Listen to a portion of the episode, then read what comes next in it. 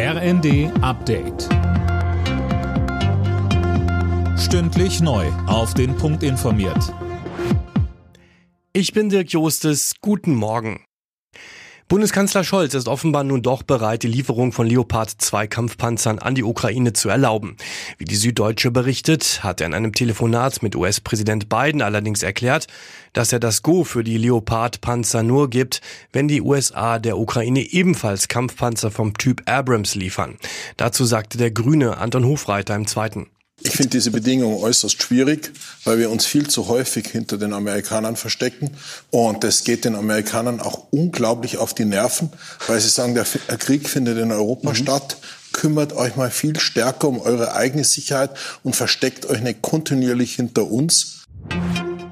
Boris Pistorius startet heute als neuer Verteidigungsminister. Gisa Weber, es geht gleich Schlag auf Schlag. Das kann man wohl sagen. Nachdem er seine Ernennungsurkunde von Bundespräsident Steinmeier bekommen hat, geht es in den Bundestag.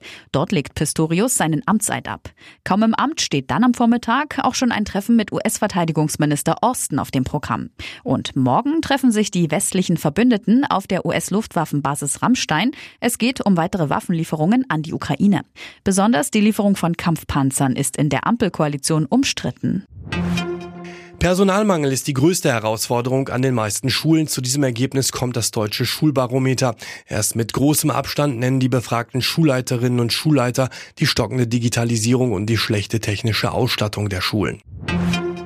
Die Verbraucherzentralen fordern, dass das Bundeskartellamt die jüngsten Preiserhöhungen der Energieversorger prüft.